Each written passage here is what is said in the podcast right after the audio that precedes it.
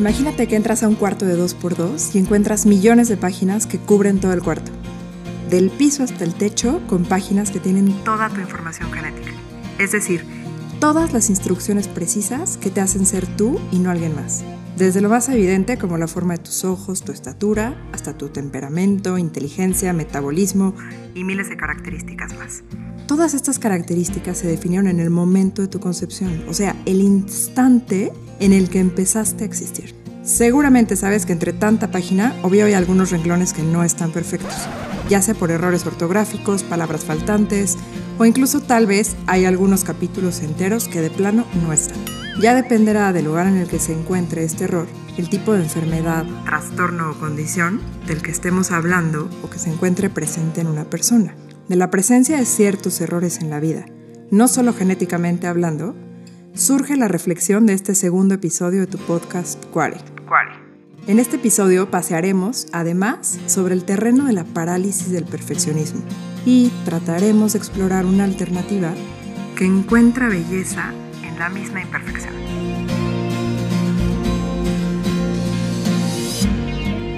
Hace algunos días un médico me explicaba que existen circunstancias genéticas que podrían interpretarse como prácticamente errores ortográficos. O tal vez incluso como capítulos enteros que de plano no están en todas estas hojas de las que platicábamos al principio. Depende del tamaño de la falla, si se trata de un tema grave o de un tema más bien leve.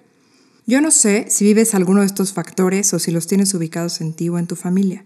Yo te cuento todo esto porque hace algunos días lo entendí, cuando justo este médico trataba de explicarme algunas condiciones especiales presentes en mi familia. En el caso personal que te cuento, podría asemejarse más bien a varios errores ortográficos y no tanto a una hoja arrancada o capítulos enteros que no están. Obviamente entenderás que en este momento esos errores han tomado colores completamente distintos al contrastarlos con la alternativa. Pues al final son errores y nada más que eso. Cuando le daba un poquito más de estructura a lo que quería transmitir en este episodio, me di cuenta que había muchos lugares por donde entrarle al tema. Y primero me gustaría preguntarte si has pensado cuál es tu modo de reaccionar frente a los errores. ¿Estás acostumbrado a contrastar con todo lo peor que pudo haber sido eso mismo que te pasó? ¿Te has atrevido a pintar de colores tus errores ya sean heredados o provocados por ti? ¿Te acuerdas de alguna experiencia en la que un aparente error haya sido el que abrió la puerta a alguna de las mejores experiencias de tu vida? Y aquí quiero plantearte también otra pregunta. ¿Has dejado que tus errores te determinen? Pero vamos a ir por pasos. Cuando pienso en contrastar con la alternativa, me refiero a un ejercicio mental que se trata de pensar que eso que pasó pudo haber sido muchísimo peor por ejemplo, el capítulo o la hoja arrancada de la que platicábamos antes. Esta estrategia te puede ayudar a situarte en una perspectiva muchísimo más justa de tu circunstancia, ya que de otra manera es súper fácil que te desmorones por todo aquello que no salió como lo esperabas. Tal vez esto te suene a decir que mal de muchos es consuelo de tontos. Yo te quiero invitar a pensar no en una comparación con los demás, sino una comparación con la misma circunstancia. Por ejemplo, ¿qué pasaría si este error hubiera provocado algo peor? ¿O realmente las consecuencias son irreparables? Mi madre dice que todo tiene solución menos la muerte, y eso siempre de esperanza. Aunque también pienso que incluso la muerte, algunos, todavía nos da una esperanza. Claro que esas soluciones no siempre son las que esperamos o las que nos gustarían. Sin embargo, no dejan de ser soluciones. Yo te quiero invitar hoy a levantar la mirada y cargar en tu mochila todos esos errores que a veces te atormentan. No se trata de olvidarlos y hacer como si nada hubiera pasado, sino también contar con ellos en el camino que estás recorriendo. Pienso que con los errores todos tenemos de dos sopas. O los admites contando con ellos como condiciones en tu vida, o te dedicas a pelear con ellos y los tomas como determinantes en tu existencia. Es decir, si tú solito dejas que se conviertan en adjetivos que te califiquen. Por ejemplo, si alguna vez has hecho trampa en un juego o en un trabajo y dejas que eso te convierta en una persona tramposa y además te la crees y sigues viviendo como eso, como un tramposo. O la segunda sopa. Ese error se queda en una condición de la que sabes que tienes que cuidarte más en el futuro porque eso de la trampa sí te llama. Pongo ejemplos muy concretos, pero entenderás que con lo pequeño se empieza. Podríamos escalar los errores hasta llegar probablemente a una traición a una persona que amabas muchísimo, una traición a ti mismo o lo peor que se te pueda ocurrir. Quiero que ahora pensemos en el otro lado, el de la perfección y el parálisis que a veces esta genera. A ver, ¿alguna vez te dijeron que si no haces las cosas bien mejor no las hicieras? Este pensamiento en lo personal me rigió durante algún tiempo. Claro que no reniego de él y en un sentido sí lo agradezco. ¿Por qué? Porque sembró en mí un afán de perfección. Sin embargo, hoy, que he alcanzado un poquitito más de madurez, reconozco que también hay un valor en hacer las cosas mal. A ver, a ver, no es que sea el máximo al que sugiero que aspires, porque además estoy segura que a nadie le deja contento imaginar una vida mediocre. Pero has pensado cuántas veces ¿Has dejado de intentar algo nuevo por el miedo a que no salga bien? ¿O has dejado que la idea de perfección te frene para dar incluso los primeros buenos pasos? ¿El miedo a repetir un error te ha frenado a volver a confiar en que esta vez puedes hacerlo diferente? Y otra, ¿de verdad es mejor no hacer las cosas? Ojo, no te estoy proponiendo hacer las cosas mal con la intención de fallar. A nadie le encantaría esa idea, pues no se trata de autosabotearte.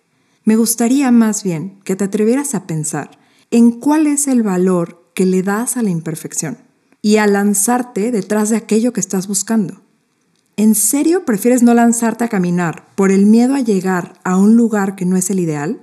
¿De verdad prefieres la vida ideal a la vida lograda? Los artistas obviamente lo sabrán mejor que yo. El cuadro final no sería tal sin los bocetos que le dieron origen.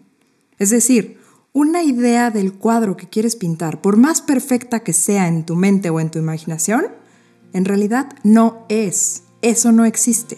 Lo que verdaderamente es son los bocetos de ese cuadro que te has decidido empezar. ¿Has escuchado alguna vez que lo mejor es enemigo de lo bueno? En filosofía, esta frase de Voltaire se conoce como la falacia del nirvana.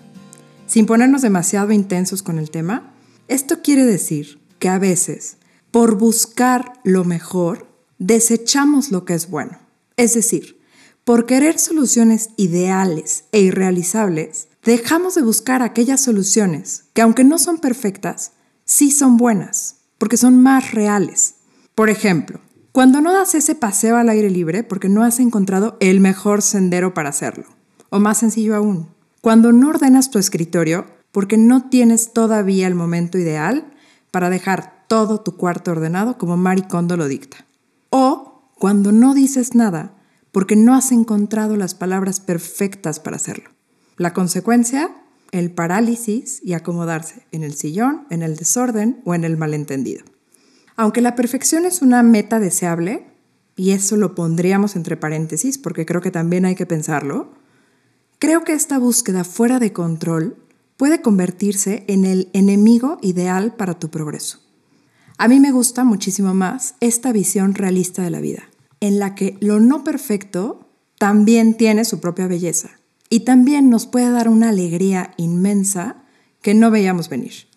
Acuérdate de esas veces que te has carcajeado porque te caíste enfrente de todos, o que te perdiste por seguir mal el mapa y llegaste a un buen restaurante, o te encontraste con un gran paisaje en medio de tu pérdida que te equivocaste de persona de confianza y eso te llevó a crecer en autoconocimiento y fortaleza. Es en los errores en donde se encuentran los mejores correctores. Claro, y eso no lo duda nadie, que a veces duelen y a veces también tardan en mostrarse, pero estoy segura que el tiempo siempre ayuda.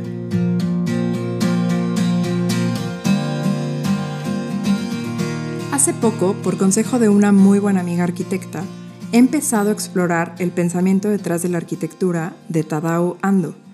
Te comparto un poco de lo que he entendido y el modo en el que encuentro relación con el recorrido que hoy estamos haciendo. A ver, los japoneses tienen un concepto que a mí me parece increíble y que Tadao Ando plasma en sus obras, y es la palabra wabi-sabi. De modo muy, muy resumido, podría entenderse como un ideal estético o una forma de vida que encuentra la belleza en la imperfección por ejemplo, como una casa que con sus grietas y fisuras por los años, o por el uso también, va tomando su estilo propio y va volviéndose única. Este concepto también habla de la belleza en todo aquello que no es permanente. Piensa en un amanecer o piensa en un atardecer. Son segundos en los que puedes captar lo más espectacular. Y si te distrajiste por un momento, ya se te fue el atardecer. ¿Tú crees que puedas encontrar también belleza en estas fisuras, grietas o marcas que han dejado los errores en el camino que hasta hoy has recorrido? ¿Te das cuenta que lo más padre de la vida también se encuentra en el camino y en los pasos que damos y no solo en la meta a la que llegamos? Que las flores más bonitas, aunque suene súper cursi, o los pájaros más increíbles, son los que puedes contemplar solo por instantes, pues después ya se marchitaron o se van. Tal vez te ayude a pensar que esto de la imperfección es lo más normal del mundo, pues hasta en la naturaleza misma lo vas a encontrar. Tal vez con un poquito de humildad puedas reconocer que es en los detalles más chiquitos de tu día en lo que puedes encontrar las alegrías más grandes. Y no necesitan ser los momentos ideales para ser los mejores, pues a veces lo mejor se encuentra en lo más ordinario de la vida. Yo me atrevería a decir que casi siempre. Yo pienso en mi café y meditación de las mañanas, en las sonrisas y los abrazos de las personas que más amo, o acurrucarme en la noche con un buen libro. Seguro tú también tienes los tuyos. Toda tu vida que durará solo un día en comparación con la eternidad, te llama a encontrarte también con la belleza de la imperfección. De verdad deseo que lo disfrutes inmensamente.